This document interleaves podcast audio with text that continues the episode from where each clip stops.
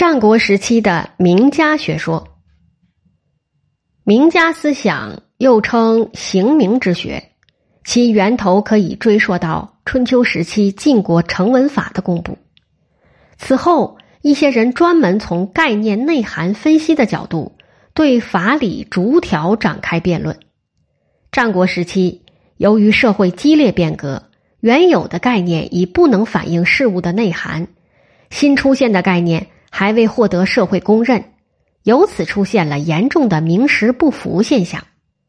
与此同时，诸家之学的争辩日趋激烈，对一些社会概念内涵的理解也出现了严重分歧。名家思想的出现也就成为一件顺理成章的事情。战国的名家以惠施、公孙龙等人为代表。惠施约前三百七十年至前三百一十年。又称惠子，宋人，其生活时代约与庄子同时。庄子《秋水》曾记载庄子与惠施两人于濠水之上，有鱼之乐与人之乐的辩论，传为历史趣谈。庄子《徐无鬼》记载，惠施去世后，庄子经过其坟墓，感慨道：“自夫子之死也，吾无以为治矣。”无无语言之矣，智就是对手的意思，足见两人的交情之深。与庄子的清高不仕不同，惠施在魏惠王时任魏相二十余年，是当时比较活跃的政治人物。他曾主持魏惠王和齐威王的徐州相王，后因与张仪在魏国合纵连横策略上有不同意见，离魏去宋。后又复任魏相。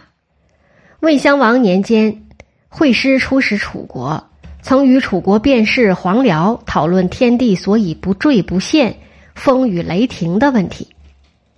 惠施的思想与儒墨杨朱等相比，自成一派，但今存的相关史料并不多。《汉书艺文志》中曾有惠子一篇，以散佚，其事迹与学说概要。大多以只言片语的方式散见于《庄子》及《战国策》等先秦古书中。《庄子天下》记载，会师多方，其书五车，能为万物说。这是说他的知识渊博，涉及面广。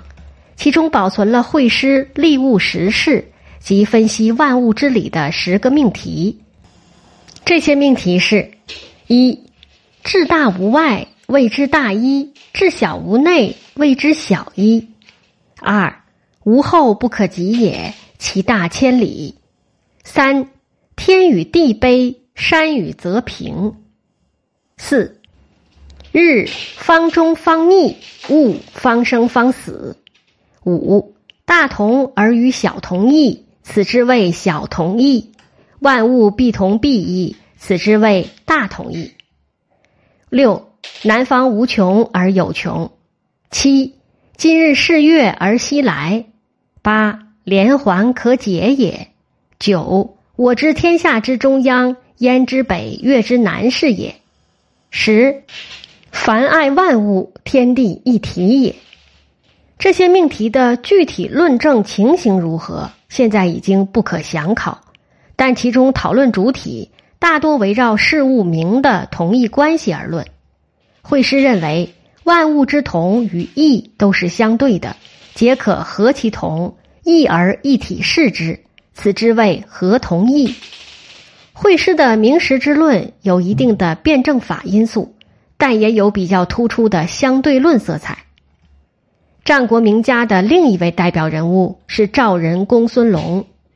公孙龙约前三百二十至前二百五十年，其生平事迹更无从详知。《史记·平原君于清列传》说，平原君后代公孙龙，则他可能做过赵国平原君的门客。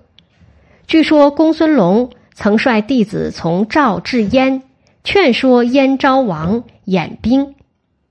他还曾游学于魏，与公子木等论学。另据《史记·平原君列传》记载，赵孝成王九年（前二百五十七年）。秦兵攻赵，平原君使人向魏国求救，信陵君窃符救赵，邯郸得存。公孙龙曾力劝平原君拒绝赵王增加封地的赏赐。公孙龙善辩，曾与孔川在平原君家讨论白马非马的问题。